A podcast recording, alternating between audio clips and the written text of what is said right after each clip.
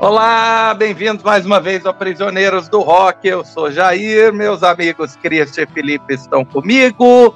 Hoje nós temos mais um integrante do quadro Amigo Oculto. Hoje fui eu que escolhi é, o disco que meus amigos né, deveriam ouvir como se fosse um presente. E eu escolhi um disco. É, bem, se nós pegarmos a opinião do Christian, um disco lançado anteontem, lançado em 2014. 2014 é o oitavo disco da banda norte-americana The Black Keys, o Turn Blue.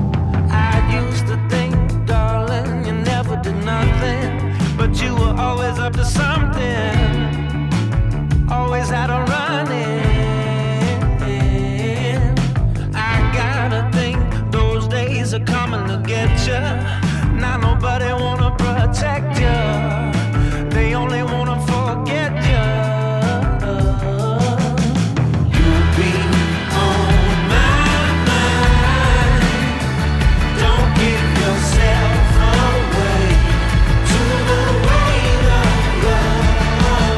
Para dar uma contextualizada, o Black Keys foi formado em 2001, interior dos Estados Unidos, são de Ohio. O grupo é, é um duo é formado pelo Dan Auerbach, que é basicamente o guitarrista e o vocal, e o Patrick Carney, que é basicamente o baterista. Mas nos discos eles tocam baixo, tocam teclado, né, tem overdub de guitarra. É, a banda começou de uma forma independente ali no início do, dos anos 2000, se autoproduzindo, sempre com um som de um rock de garagem, assim, eles literalmente gravavam músicas em garagens ou porões, né? e fazendo um som que é um blues rock. É, o, o guitarrista, o Auerbach, gosta muito de é, de blues, como o Robert Johnson, Howlin' Wolf e outros, e ele traz muitas dessas influências para o som da banda. O Carney já era amigo de infância dele e eles largaram a faculdade para seguir com a banda. Lançaram quatro discos de forma quase que improvisada, né? Os, os primeiros discos foram gravados né, em estúdios não tão, é, tão interessantes, e todos é, com eles se autoproduzindo né? Mas o terceiro disco, né, que é o que mais interessa aí dessa fase, é o Rubber Factory, que é o de 2004. É, a crítica adorou e isso, né, botou a banda num um medium profile ali, né? E quando eles foram né, já gravar numa uma major, é, eles contrataram um produtor, o Danger Mouse, que gravou o disco com eles, o Attack and Release, e depois os, é, os dois discos mais populares da banda. Né? O sucesso comercial do grupo só veio no sexto disco, né, que é o Brothers, que tem uma capa sensacional, né, pode procurar, é o álbum de 2010, tem um single é, muito popular, o Tighten Up, é, o disco ganhou Grammy, ganhou três Grammys na época, e é, chamou muita atenção porque é uma mistura assim de soul é, dos anos 60, de blues do, dos anos 50, né, de rock dos anos 70 e um tipo garage rock assim, né, dos anos 2000. E depois eles lançaram o disco que é o, o auge do sucesso da banda, que é o El Camino, fez 10 anos ano passado, onde tem o clipe, né? Quer dizer, da onde foi extraído um single que é que tem um dos melhores vídeos dos últimos 20 anos, que é o de Lonely Boy, né, com um senhorzinho dançando, né, uma música extremamente divertida, né, e esse disco também ganhou Grammy, também foi produzido pelo Danger Mouse, a crítica amou, o disco foi bem sucedido comercialmente e a banda passou a ser headliner de, é, de arenas, né, aí eles né, um pequeno ato de três anos, de 2011 até 2014, quando eles lançaram o oitavo disco, que nós vamos contar agora, que é o Turn Blue. Para explicar né, por que, que demorou tanto, assim, né, os caras em 10 anos tinham lançado sete discos, aí leva três anos para lançar o oitavo. O Dan Auerbach, né, o guitarrista, explicou que foi uma época de intenso consumo de drogas. Eles estavam chapados demais para fazer qualquer coisa, é, muito tempo na estrada, esse tipo de coisa, e tiveram que dar uma paradinha.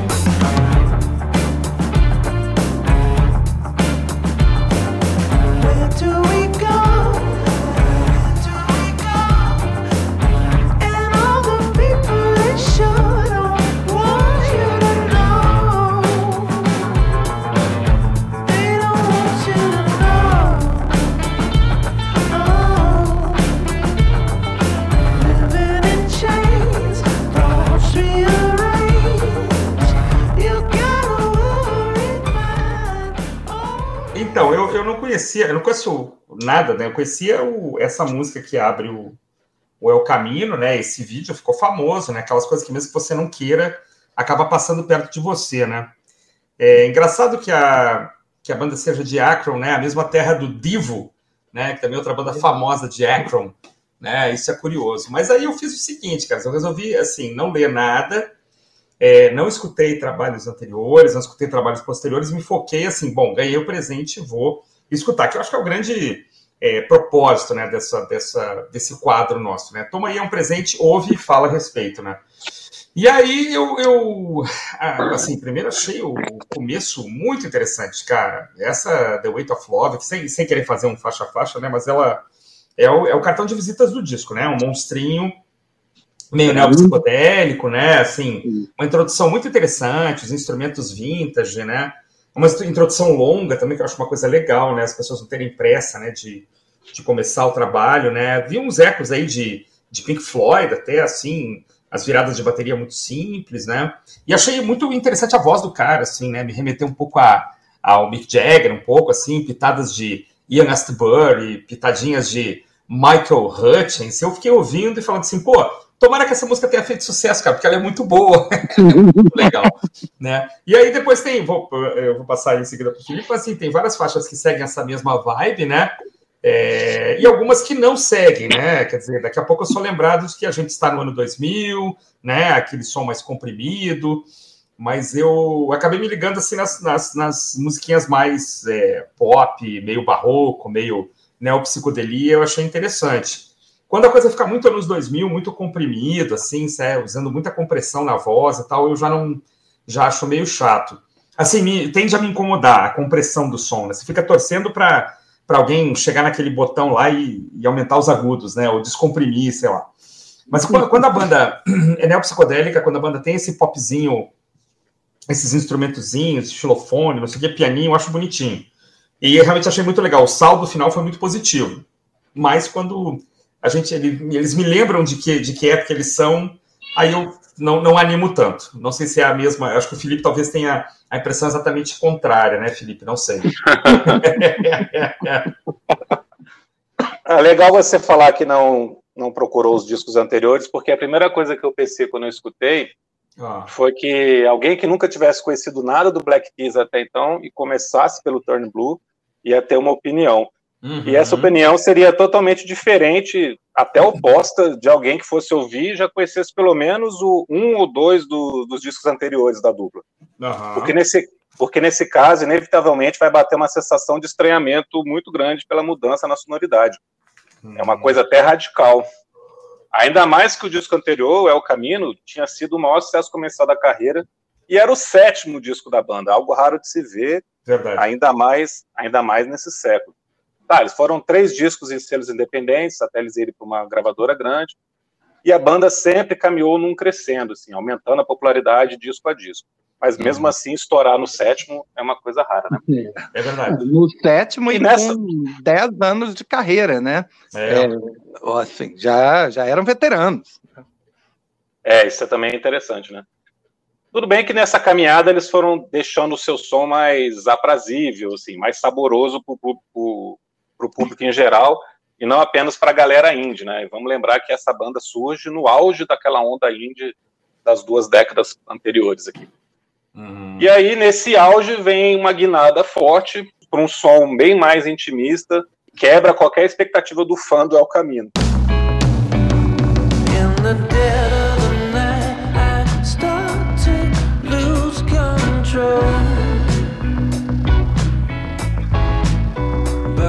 the like I've always done before.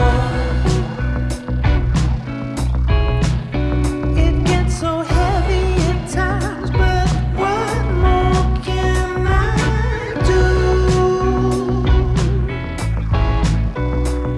E aí esse disco entrega músicas temperadas com soul, com funk, com muita psicodelia, algumas quase dançantes e agitadas, várias outras mais intimistas. Sem dúvida, não tem como não adiantar aqui para falar da, da faixa de abertura. Weight of Love entrega todo o ouro, é a melhor música do disco disparada. disparada. É, a que mais, é a que mais surpreende, mais bem composta, mais bem arranjada. Quase sete minutos, uma introdução de quase dois até o Walkerbach começar a cantar. Yeah. Um clima de progressivo na harmonia, mas que se alterna com uma melodia muito pop no, no, no refrão. Yeah. É. As estrofes no refrão, né? Quando ele canta é outra coisa. Né? Aí depois quebra de novo para um longo solo de guitarra, meio uhum. Pink Floydiano no começo, mas o último solo me remete a mais ao televisão, né? Que tem uma certa batalhazinha de guitarras ali. Uhum. Enfim, é um primor de música que eleva a expectativa no nível altíssimo. e nada do que vem depois sequer se parece com essa música, mas no fim das contas isso não é um problema. Há uma atmosfera que passeia pelo disco todo, que essa música entrega no começo, mas o que vem depois tem boa variação de intenções, de direções, algumas coisas mais dançantes, outras mais otimistas, como falei. E no fim das contas eu gostei bastante desse disco, me surpreendeu porque eu conhecia os três discos anteriores do Black Key, do Black Keys, então realmente foi um choque, porque é uma banda muito suja, muito guitarreira, né, como o Jair falou, é garage rock mesmo, bluseira pra caramba, e de repente os caras estão passeando aqui com várias coisas que, que o indie rock dos anos 2000 também brincava, assim, esses uhum. climas e tal, mas não eles, né? e, uhum. e, não tudo, e não tudo junto num disco só. É surpreendente para mim ouvir isso, assim. Eu achei que eles eram assim o tempo todo. não eram nada disso. Pois é, eu vou até escutar, fiquei muito curioso. Eu, eu gostei muito da trinca de abertura, assim, nessas três primeiras músicas. Claro que é, The Weight of Love é disparada melhor. In Time eu achei muito legal também. Eu gosto da forma como ele faz o, o falsete, assim, né? Você vê que não é um cantor que tem o falsete como, como a voz principal, não é um King Diamond, né? Sei lá, um cara lá do Merciful Fate, mas ele tem um falsete interessante. Me lembra muitas vezes o Mick Jagger, assim, o falsete do Mick Jagger. A faixa título muito boa também, né? É, Turn Blue, o riff de guitarra simples, mas muito, muito eficaz, né? A levada é muito boa. O baixo, baixo lembra Bill Wyman o tempo todo, né, cara, do Rolling Stones, assim, um baixo meio seco, né? Mas aí quando vem as coisas mais comprimidas, quando vem sei lá, It's Up to You, assim, é o pico da compressão, né, cara? Bateria na compressão, voz na compressão. Aí eu fico meio desanimado. É uma ótima música It's Up to You, me pareceu, assim. Eu adorei ver ela ao vivo, né? Um clima até meio YouTube, assim, mas não. A compressão excessiva é uma coisa que me incomoda. Então, quando volta aquela, aquela, aquele sonzinho mais pop e tal, mais barroco, eu acho legal. Eu acho, adorei Waiting on One Words. Achei Ten Lovers muito divertida, assim, e, e as, essas músicas que fecham o disco são bem legais também né? É, Gotta Get Away, né? Que eu até achei que ia ser uma cover do Rolling Stones, mas tem uma é. vibe meio estoniana, né? Um riff de guitarra, música levada pela guitarra e tal. Então, meu saldo final, assim, sem querer fechar a conversa, é que quando o som é meio vintage, ele me agrada muito. Quando não é, quando ele é meio modernizado demais, eu fico. Eu queria saber como é que sou ao vivo e fiquei curioso também para escutar os outros trabalhos, né? Realmente fiquei curioso. Vou, vou ter que fazer isso. Cara, é engraçado. Engraçado você uhum. falar de Gotta Get Away, porque eu, acho, eu achei a, a, mais fraca do disco, foi o que eu menos gostei. Me sou como o Creedence Clearwater Revival sem o John Forget. É engraçado porque Gotta Get Away é a, é, a música até destoa um pouco do, do disco, né? Porque você, você vem, tá ouvindo ali, tá ouvindo. Aí tem, tem Lovers, que é super legal, uma batidinha, né, bem dançante, lenta. Oh. E aí né, vem mais uma faixa, é, e de repente vem Gotta Get Away. E aí parece que é, o Spotify é, trocou de disco por você, né? Que eles fazem é. automaticamente. É. Parece que é uma música de outro, de outro disco. É, ela tem. Ela me lembrou. É, bem rock psicodélico lá do fim dos anos 60 também. É aquela guitarra bem suja, e muda muda completamente né, o jeito. Mas é, ela até parece com algumas coisas anteriores né, do, é, do, da banda. É, é ela, mas ela foi um sucesso nos Estados Unidos, talvez porque parece Creedence.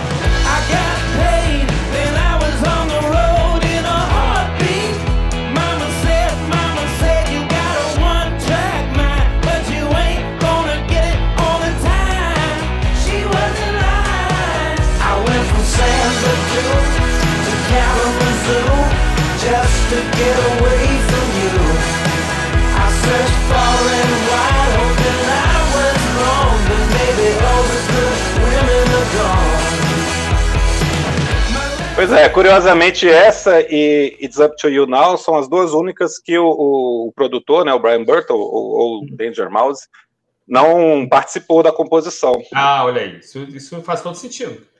Pois hum. é, e essa é realmente ela destoa muito, cara. É, ela tem cara o... de música de comercial de cerveja. É, é mas não funcionou. Bom, só, só comentar aqui, o Danger Mouse é um cara muito importante como produtor nesse século. Ele é outra metade do Gnars Barclay, uhum. junto com o Silo Green, que fez aquela música que não tem como não ter ouvido no começo dos anos 2000, Crazy. Crazy, né? É verdade. E, e ele trabalhou com Gorillaz, trabalhou com The Raptor, trabalhou com Nora Jones, U2, Adele, Red Hot Chili Peppers. O cara tem um currículo muito bom. Eu li o Beck também, né? E o Beck também. É, legal, legal, é. legal. É a lista é muito grande aqui, eu marquei só Sim, sim. Só anotei alguns aqui, mas a lista é enorme. A lista do cara é enorme. É, ele tem um projeto também é paralelo, né? O Broken Bells, é bem legal, parece. É, é, ah, é, é, é, é de 2010 para cá, Cris. Mas eu conheço o Ghost, eu conheço o Ghost, que é de 2010 para cá. É, é, muito bom, é muito, é muito bom. Eu conheço algumas Mas, coisas. É, Broken, Broken Bells parece um, um disco atualizado, assim, um disco, ah, uma disco atmosférica, é legal. É, legal, legal. É, é, é, bem diferente. É, mas, é, bem, a gente decidiu não fazer um faixa a faixa, até porque eu concordo, né, com, concordo com vocês, eu gosto muito do disco, mas tem, tem algumas faixas ali no, no meio do caminho que não realmente não interessam tanto. Mas, é, pô, mas eu gosto, eu gosto muito de Fever. Mas eu estava vendo aqui no. que ela é a mais tocou, né? A mais, a mais é. tocada no, no Spotify é Fever, né? Se é. A Rolling é... Stone, a Rolling ah. Stone disco, disse que era uma mistura de é, banda que toca em oficina mecânica com o Kraftwerk. É, eu acho que a forçação de barra falar de Kraftwerk, assim, mas é, é a faixa que me que quebra o meu que quebra o meu clima, né? Eu tava no climinha ali das três primeiras e ela diz: "Não, não, filho, aqui é ano 2000, porra. Aqui não é não é vintage não, né?" Eu não gostei dela, assim, eu entendo que ela seja mais tocada do disco, entendo que o pessoal que mais jovem goste muito dela, mas para mim ela tudo que remete a uma coisa mais muito mais nova, assim, como eu falei, muito comprimida, não dá. E me surpreende depois, eu, eu fui descobrir depois que o grupo é uma dupla, que é um negócio assim ridículo, né, cara? Como assim? Tem um monte de gente tocando aí, né? Os caras são multi-instrumentistas, tem participação de outros caras, de outras pessoas. Como é que eles fazem esse som todo, né? Como é que eles tocam ao vivo, né, por exemplo? Ao vivo, ao vivo tem uma banda de turnê, mas no disco essa é basicamente eles dois e o Burton. O Auerbach toca guitarra, faz os overdubs de guitarra, faz ah. a maioria dos vocais, a maioria ah. dos overdubs também de vocal, toca baixo, ainda toca teclado. O, o baterista, obviamente, toca bateria, mas também toca teclado. o e o Danger Mouse.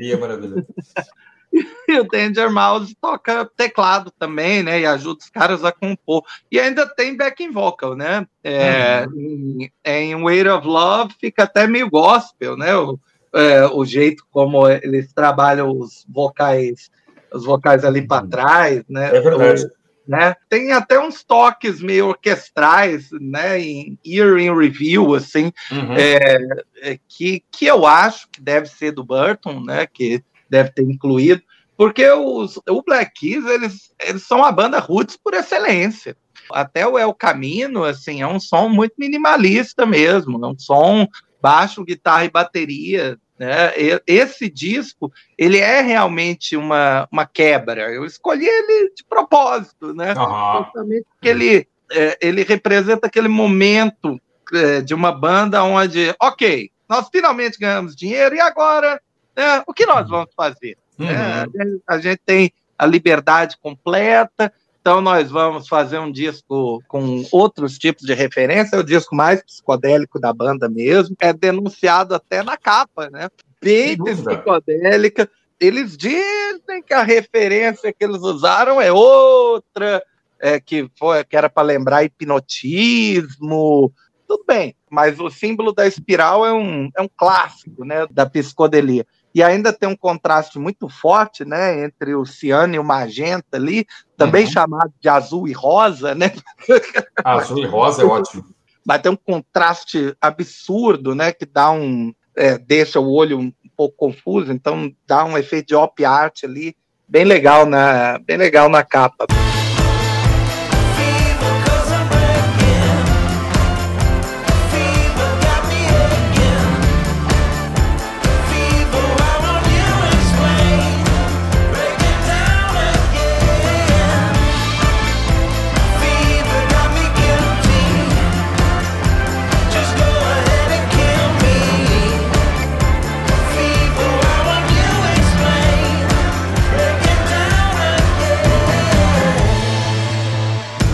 Que faz uma referência a um personagem, né, de um apresentador de um programa de rádio, acho um programa de terror de rádio, se eu vi bem, Shock Theater, né, que ia ao ar na década de 60. Eles estão dizendo isso, não sei.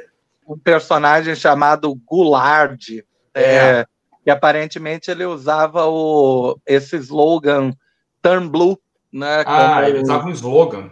É, usava como slogan, o, mas o Turn Blue, nas palavras lá do Auerbach, é fuck off. Né? Entendi, entendi. É. Lembra também é. que aquele seriado é, Túnel do Tempo, né? Que a gente via quando era moleque, quando os caras viajavam no tempo, eles entravam numa, numa espiral também, né? É, Twilight Zone também, né? Twilight é, Zone, é perfeito. Twilight Zone também tinha isso. É, é, um, é um símbolo clássico mesmo de, da psicodelia. Mas voltando que... que o Christian falou que ele entende por que, que Fever é a música mais tocada do Spotify, eu queria dizer que eu não consigo entender, não, porque Foi o primeiro single do disco, saiu dois meses antes. Esse disco está completando oito anos agora em maio.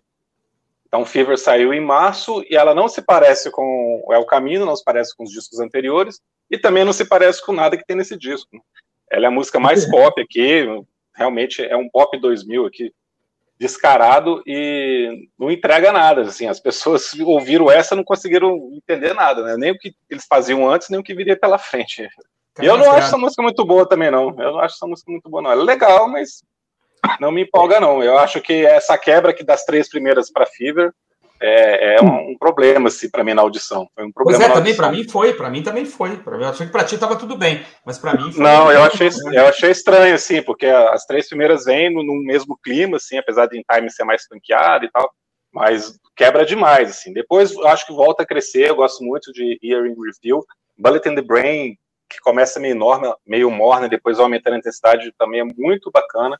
Uhum. Eu adorei Ten Lovers, tem um baixão bem marcado, uma levada muito grudenta. A segunda melhor do disco para mim é In Our Prime. Começa uhum. no hum. piano, ela no segundo minuto vai para um mid tempo assim e com uma mudança muito Beatles, cara, inclusive na melodia. Uhum. Ela fica muito Sgt. Peppers, como a gente estava ouvindo Sgt. Peppers outro dia, assim, me remeteu demais. Ficou, né? Ficou na cabeça. E depois dá uma, desacelerada de novo e fica, sei lá, meio Hendrix. A guitarra que entra assim é, é muito Hendrix. Assim. É, mas puxa, puxa tem... muito pro final dos anos 60. É, Eu gostei demais meio... dessa música. É, tinha uma coisa meio Hendrix já na primeira. Já em The Way of Love, que tem um solo de guitarra que remete um pouco, né, ao Hendrix, né? E aqui volta também, né? Isso volta também. É uma influência segura, né, cara? Influência segura.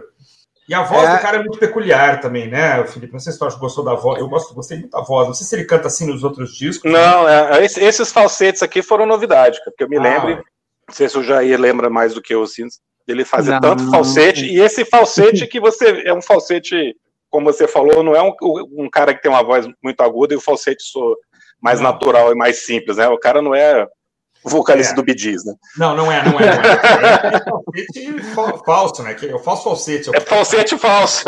Eu não queria falar, mas eu não é. queria falar, mas você já falou, então é esse mesmo. Faço um trocadilho ruim aqui. É um, é um falsete, é. não tem o falsete como voz principal. É o Mick Jagger cantando Emotional Rescue, né? Ele tá, ele tá fazendo um pouco de força mesmo, está comprimindo mesmo um pouquinho a, a garganta para poder sair do jeito, né? E fica curioso, assim, não é um, não é um falsete natural, né? Ele, ele soa estranho, mas é bom, ele faz bem, faz direitinho. Ao vivo, ao vivo ele deixa as backing vocals se virarem.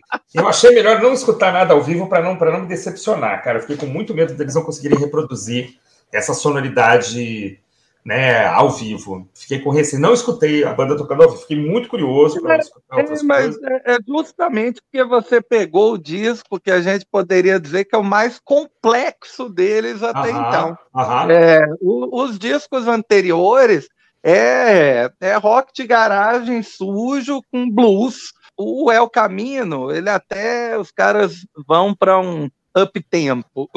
É, e nesse turn blue eles vão para um mid tempo ou down tempo. Uhum. É uma banda roots, né? Que Pensa coisa, agora, né, depois do programa, você pegar o El Caminho é, e ouvir. Mas escuta o Magic Potion ou Brothers, cara. Também, Sim. pelo menos alguma coisa assim, porque o caminho acaba que eles já estão bem mais pop, assim, dentro Sim. dessa proposta. Já é um disco muito fácil de, de ser escutado não entrega o que a banda realmente era no começo. Entendi. Eu acho que o, o, Brothers, que é um disco mais bem produzido, você vai pegar muito isso, ou o Magic Potion também, que, que é mais comecinho na carreira, o quarto disco, o primeiro pela Warner, você vai entender mais esse clima roots que o Jair está falando.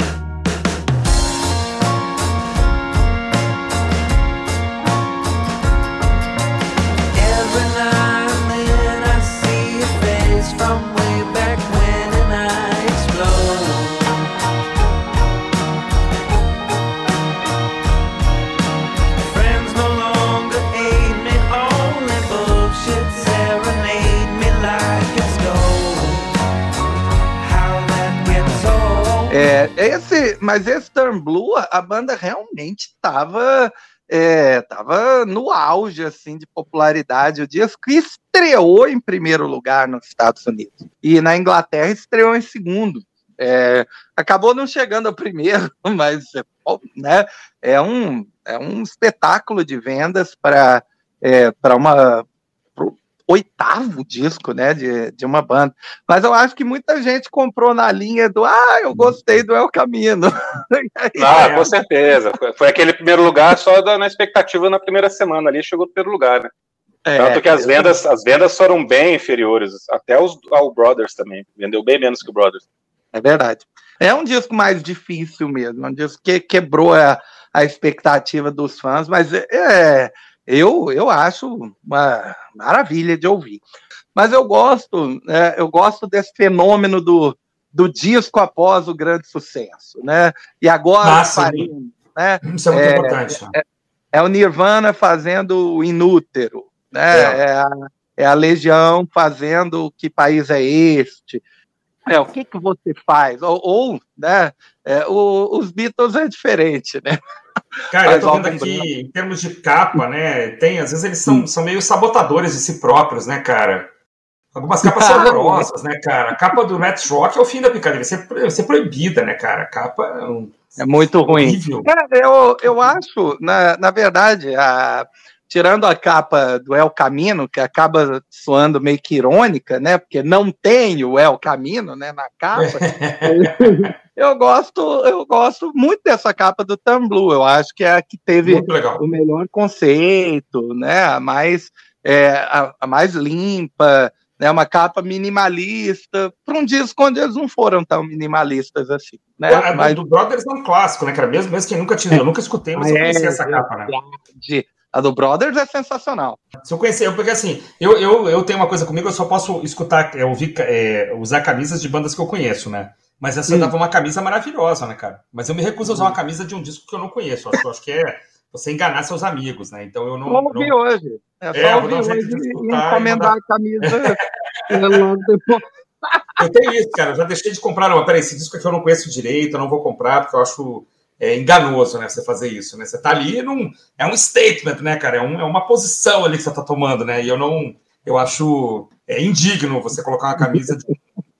Mas em geral, as Muito bem, cara, muito bem. A posição de fé, cara. Gostei disso. Isso, cara, eu tenho isso, né? Por isso que eu não tenho camisa do Joy Division. Nunca escutei direito de Joy Division, não tenho. É... A capa do Thick Freak. Que é um duplo erro na sua vida, então, cara. É um Você não erro, tem a camisa, não escutou direito.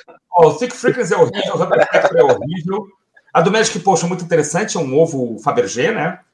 É, é, é, feio, né? É interessante, mas é feio, né? Não, não combinar. a Liz é horrível, a do Brothers é incrivelmente bem pensada, né? Do Caminho muito legal, o Turn Blue muito legal, Let's muito Rock legal. É, o Delta Cream remete ao caminho, né? E esse novo é muito ruim também, cara. Esse Dropout Bug é muito feio.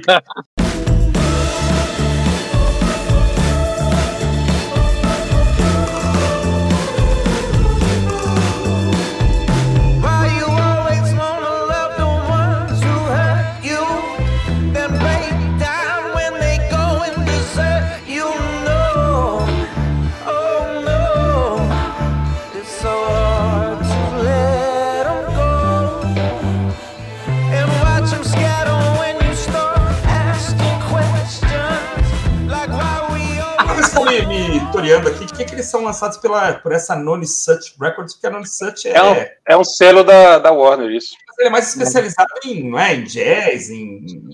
Não é muito a praia. Ah, não sei porque que eles assinaram, não sei porque. Não, Aliás, não é mais, né? Deixou de ser, Tangu foi o último da Noni Such. Mas não, eu não sei, sei não porque que eles assinaram estranho, né? Porque eles, às vezes eles assinaram com a Warner e foram. Não, não. O Delta Cream ainda aparece aqui na Wikipedia como no, da Non-Search também, é, mas junto com um tal de um selo chamado Easy Eye Sound. Ah, tá, né? tem os dois, é verdade. Essa Non-Search, ela começou como só de música clássica, mas é, depois, é, depois foi expandindo para outras, né, para outras áreas. Curioso, você pega é. a lista de caras que gravam pela Non-Search, é assim, Boston Chambers, sabe? tipo, né, aquele, aquele Ângelo Badalamente, que faz as trilhas sonoras do, do, do David Lynch, né? A trilha sonora do Twin Peaks. É estranho, até, cara. Sabe, até, o, ah. até o David Byrne, até o David Byrne lançou pela Non Such. Pois é. é e um, tem um álbum que é ao vivo com o Caetano Veloso. Olha aí que beleza. É um selo curioso esse, hein, cara? É um selo curioso, cara. Os caras lançam Gershwin, lançam é, Philip Glass, Gypsy Kings. É esquisito, cara, né? Bernstein, né? Curioso, os caras... Deve ser a única banda de rock, assim, né? Tem Fatboy Slim, tem trilha sonora do Tim Burton... Cara, tira pra tudo quanto é lado. Cara, deve ser muito legal trabalhar nesse selo, cara. Mas olha, eu queria dizer assim, só para fechando aqui, assim, eu, eu fiquei muito curioso para escutar outras coisas. Gostaria que alguns outros discos seguissem essa vibe, assim, mas ficou com a média altíssima, cara. Ficaria na minha coleção tranquilo e essas três músicas iniciais ficam sendo as minhas preferidas, assim, de longe, né? Do Air of Love, In Time e a faixa título. É preferida. Outras também são muito legais, mas essas três de, de saída é, são muito interessantes. Eu fiquei muito curioso de escutar It's Up to You sem a compressão, né? De repente, ao vivo, se eles tocam, né? Deve, deve soar melhor. Mas assim, média altíssima, viu, Jair? Assim, realmente você brincou aí Obrigado. Ele, mas aqui realmente está muito, muito fora do meu radar. Mas esse é um, um, belo presente, assim, realmente tá, foi aceito aqui, está na, já está na lista do Spotify aqui, baixado aqui. Não sei se eu vou comprar no futuro, mas ele está baixado aqui tranquilamente. Cara, eu das 11 faixas aqui, eu, eu coloco oito como excelentes, nota 9, nota 10 aqui, dentro da, da proposta da banda, dentro do, do gênero que a gente está escutando. É, eu gostei menos de It's Up to You Now, Gotta Get Away e Fever, como eu falei. Mas as uhum. outras são realmente muito legais e os destaques repetindo Way of Love e In Our Prime, que são as duas que eu mais gostei, e Ten Lovers ali pertinho também é aquela, viu, Felipe? Se a gente não tivesse sendo obrigado a escutar para fazer o programa, eu teria pulado. Qual? É Fever, Fever. Eu teria Fever. escutando o que vem. Cara, eu achei muito engraçado, cara, ela ser o primeiro single. Tem nada a ver com o disco, cara. Que que dá pra entender a escolha dos caras assim, não, essa aqui não parece nem o que a gente fez antes, nem o que vai fazer depois, vamos botar essa. Exato, cara. É, sacanear, é sacanear com todo mundo. Não, tirar, tirar uma com a cara de todo mundo. Pode ser escolha da gravadora, será que pode, cara? A gravadora pode mexer, uma banda já com. Não, depende, né? Vai saber, né? Provavelmente a gravadora negocia com os caras, né? Mas esse mas uh, o processo de composição deles é segue ainda um padrão de banda independente, né? Os caras entraram no estúdio é, sem, sem ter né, as músicas, não, e a gente vai pensar na música aqui, vamos lá. É, passaram 12 dias assim no, no estúdio e saíram com, a, com as músicas mais ou menos prontas, né, sendo regravadas depois, né, porque Um deles teve problema de saúde, não lembro agora quem. Os dois são sempre lascados. é, é, divertido, é divertido ver, por exemplo, o é, acho que é o vídeo de Let's Rock, que é o é, que eles passaram cinco anos sem lançar, né? Nada ah. depois do Turn Blue, e aí tem o, o vídeo de Let's Rock é, esse retorno. É eles indo para uma clínica tá na cara, que é um, um detox, né, um rehab. é, Eles indo para a clínica e, e o médico lá falando: vocês são os Black Keys, né? assim, tem que voltar, tem que voltar a produzir, você tem que falar um com o outro, não sei o quê. E aí você olha para os dois, né? É, nesse, nessa época em que todo mundo né, é magro, bonito, né, faz implante, você olha aqueles roqueiros velhos dos anos 70. Assim, é... Vi essa preocupação de ah, eu preciso né, tá, tá magro e com né, gordura 8%. É, é, é impressionante. Os caras são é, velhos e feios. Como diz um amigo meu, esse cara parece que acabou de ser assaltado, né? O cara tá todo sem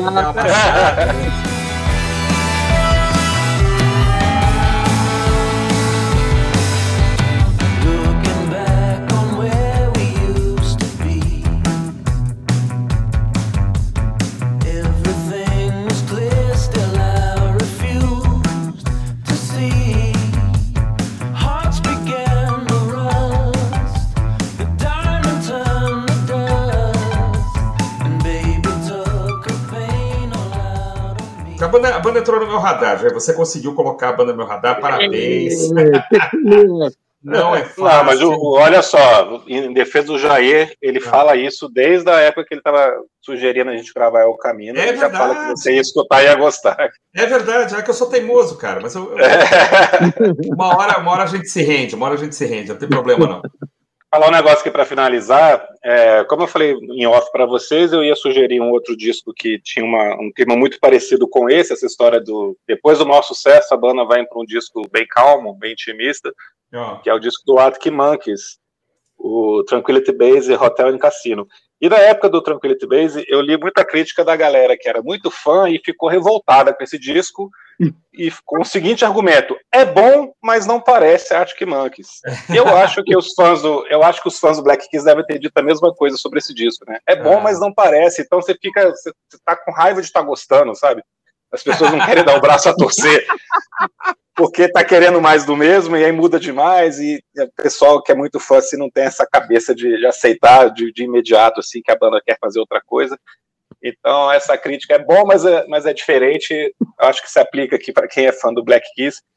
E que tem que dar uma chance, cara. Mesmo que você não tenha gostado na época, tem que dar uma nova chance, porque é, é muito bom. E talvez você tenha escutado outras coisas nesses oito anos aqui, descoberto outros sons aí, e vai ver que a banda mandou bem demais aqui nesse disco. Esse é um disco excelente e essa essa crítica de da, da banda não poder fazer nada diferente do que ela já faz é, é uma crítica que é, jamais poderia ser aplicada ao ICDC, por exemplo. Mas não, ele também não, né, cara? Tem 20 anos que faz o mesmo disco. Injustiças, injustiças de quem não ouve direito esses grupos. Não, mas é, tem, tem bandas que são mais coerentes ali com um certo estilo de som e outras bandas não. Os caras têm todo o direito de fazer 40 anos, de querer mudar uma, uma, uma vibe, uma levada, de estar ouvindo outras coisas, né? Assim, aí o grupo é, fica sendo um, um veículo, né, para essas experimentações. Tem. Ah, esse é o disco do, do divórcio do, do Auerbach, né? É, e, é, o, o cara estava passando pelo divórcio e escrevendo as letras naquele momento. É, tem, As pessoas é, têm que levar isso em consideração. É, aí naturalmente o disco fica mais deprê mesmo. Mas eu, eu acho, né? Eu sempre acho essas coisas sensacionais. De, é, o, né, fã, o fã em geral é um chato, né? O fã, o fã roxo é um. Exato. Não seja chato, né? Escute o Trabalho. Eu fico muito feliz de vocês terem gostado. Ah, vou, né, vou pensar em um presente legal, ainda mais legal da próxima vez. Grande abraço para vocês. Até mais para todo mundo. Falou, pessoal. Obrigado por tudo. Fiquem ligados aí nos nossos programas sabáticos, nos drops e também no nosso Instagram. As parcerias, enfim, vem mais muito, muito mais coisa vem por aí, né? E a gente já está rumo ao programa número 200, faltam só 99, sei lá, 90, eu perdi a conta, uns 90 e poucos aí. A gente é, não sei quando que esse programa vai no ar, então nem chuta. É, nem, é 90 e poucos, né? Falou então, meus amigos, foi um prazer gravar com vocês. Parabéns pela escolha, Jair, mandou bem demais. Obrigado. E até o próximo sábado. Um abraço. Valeu, Falou.